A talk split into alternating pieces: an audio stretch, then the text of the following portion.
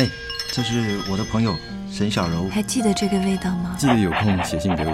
我要结婚了，我真的真的好想再见，拜拜。城市里的时间、空间，一瞬间；城市里的生活、舞台、轮廓。聆听城市深呼吸，感受城市心情。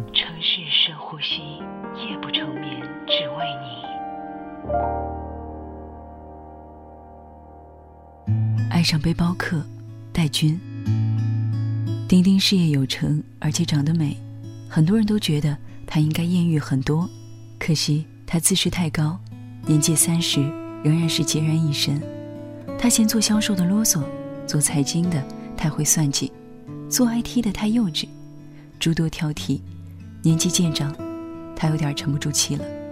有一天，他竟然在交友网站上给自己登了记，然后他就认识了小辉。小辉个子不高，黑且瘦，其貌不扬。他曾在欧洲游学过，利用暑期拿着微薄的旅费飞廉价航空，住青年旅社。在各种旅游杂志写专栏，是一个不折不扣的背包一族。就是这样一个人，突然之间对丁丁产生了莫名的吸引力。小辉是丁丁世界之外的人，他的话题新鲜，他的笑容纯真，他的思维也很单纯。虽然他没有钱，但是丁丁突然又回到了十七岁时候的感觉。有一天午夜，丁丁收到小辉的短信，来自越南的惠安小镇。小辉说：“他坐在山坡上，非常想念丁丁。星星低的，甚至可以举手摘的。如果丁丁在他身边，他一定给丁丁摘一串戴上。情怀幼稚而有杀伤力。丁丁盘算好春节两个人要一起去旅行，他们选择了东南亚岛国。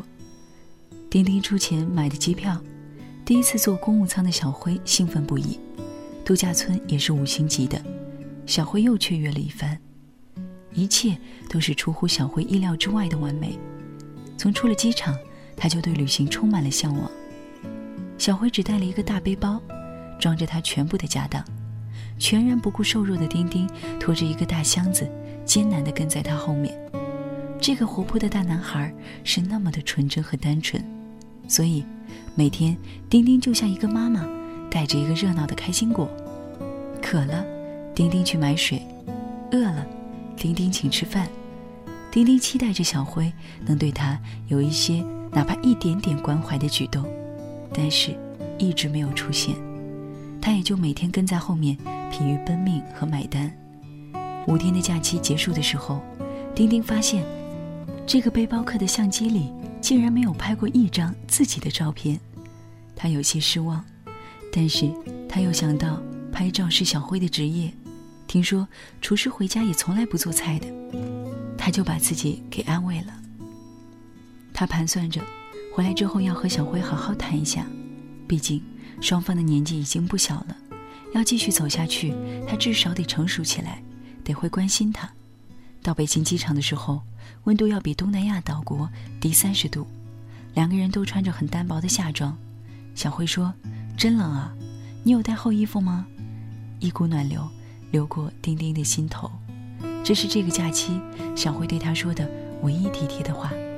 丁丁说：“有，我有带。”他拿出一条厚厚的羊毛围巾，小辉很自然的就围到了自己的脖子上。然后，丁丁和他分手了。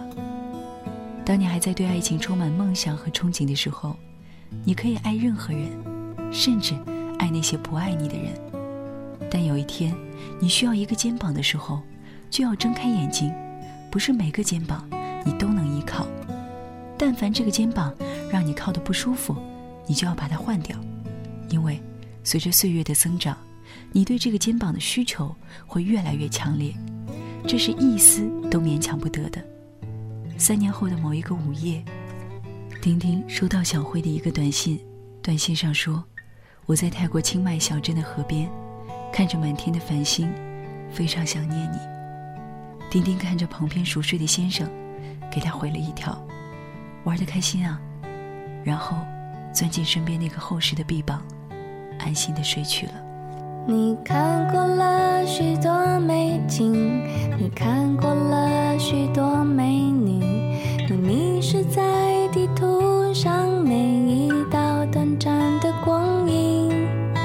你品尝了夜的巴黎，你踏过下雪的北京，你收集书本里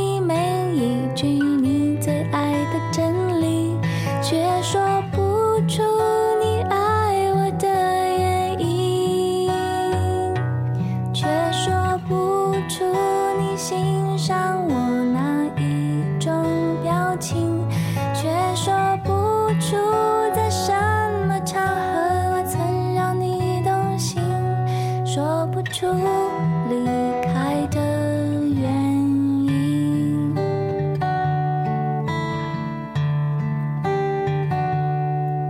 你累积了许多飞行，你用心挑选纪念品，你搜集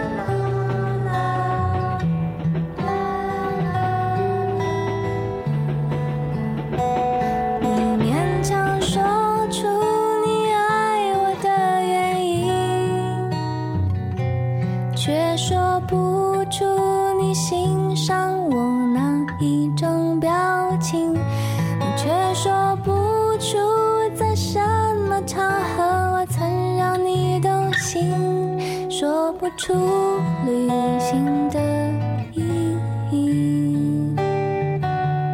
勉强说出你为我寄出的每一封信，都是你离开的